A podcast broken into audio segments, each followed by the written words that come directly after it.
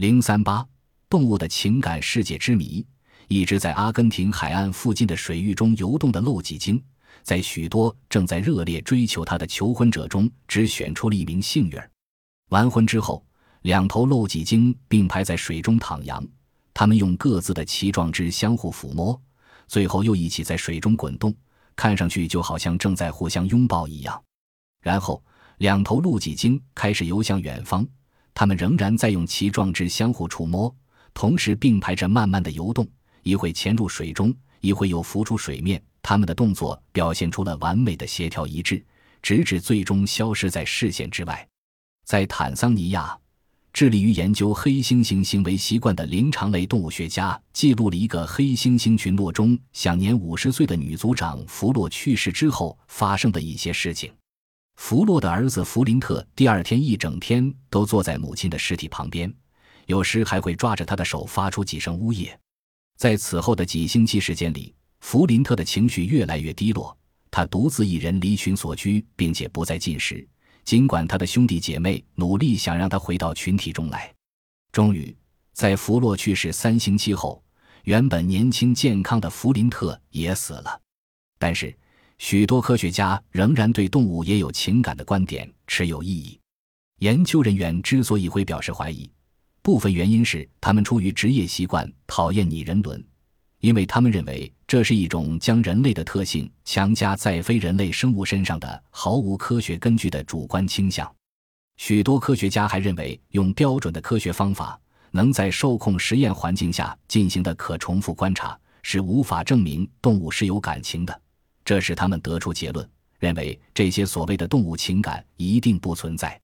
但是，积极倡导动物情感论的先锋战士——科罗拉多大学生物学家马克贝科夫指出，如今在有越来越多的证据证明事实恰好相反的情况下，人们的认识潮流正在迅速发生根本性的转变。甚至连那些对动物情感论持绝对怀疑态度的人，也承认许多动物可以感到恐惧。一些科学家认为，恐惧是与爱和悲伤等二级情感相对的初级情感。他们认为，与较为复杂的二级情感相比，恐惧是一种本能，它不需要任何有意识的思考。恐惧及其可以预见的逃跑、搏斗或者呆住等反应，是逃避食肉动物和其他危险所必须的。它看起来好像是许多动物与生俱来的本领，例如。以前从未见过食肉动物的小鹅，如果看到形状像老鹰一样的黑影从头顶经过，就会马上跑去寻找掩护；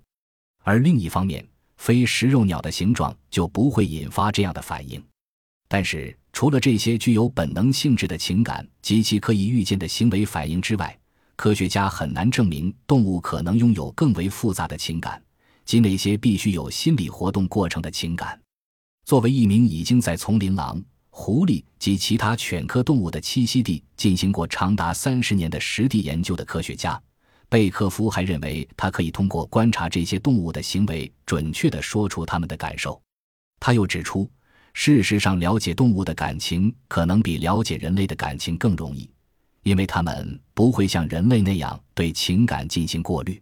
但是，《情感神经科学》一书的作者。俄亥俄州利伯林格林大学神经科学家雅克潘克谢普指出，因为感情是一种无形的东西，而且很难用科学手段进行研究，所以大多数研究人员甚至不愿意谈论动物情感问题。潘克谢普在他的研究领域里是一个非常少见的例外。他认为，人类大脑和其他动物大脑之间的相似之处说明，至少某些动物拥有真正的感情。对动物情感的研究之所以会出现新的局面，部分原因是有越来越多的人愿意接受研究人员取得的实地观察结果，特别是从总体角度看待这些结果时。一本名为《海豚的微笑》的新书为增加动物情感方面的知识做出了最新的贡献。该书收录了五十多名将自己的整个职业生涯都倾注在研究猫、狗、熊、黑猩猩、鸟。鬣蜥和鱼等动物身上的研究人员撰写的个人报告。该书的编辑贝科夫认为，它最终会使对动物情感的研究变得合法。而这本新书也的确已经引起了科学界的关注。其中，史密森氏学会在本周就举行了一次以动物情感为主题的研讨会。快乐是动物最显而易见的情感之一。养过会发出咕噜声的小猫，或者碰到过一边跳一边叫一边摇尾巴的小狗的人，知道动物看起来常常十分快乐。动物相互嬉戏的时候，它们的快乐好像会变得特别明显。有时跟人一起玩耍时，就宠物而言也是如此。而且有一些硬科学证据也可以证明动物有感情。致力于情感生物学。一个新生的科学领域研究的科学家发现，人脑与其他动物的大脑之间存在着许多相似之处。科学家在到目前为止已经研究过的动物，包括人类身上发现，情感看起来好像是在大脑一些较为古老的区域中产生的。这些区域位于大脑皮层以下，它们在许多物种的进化过程中都得以保存下来。目前已经被科学家识别出来的最重要的情感区域是大脑中的扁桃核，这是一个位于大脑中央的杏仁状结构。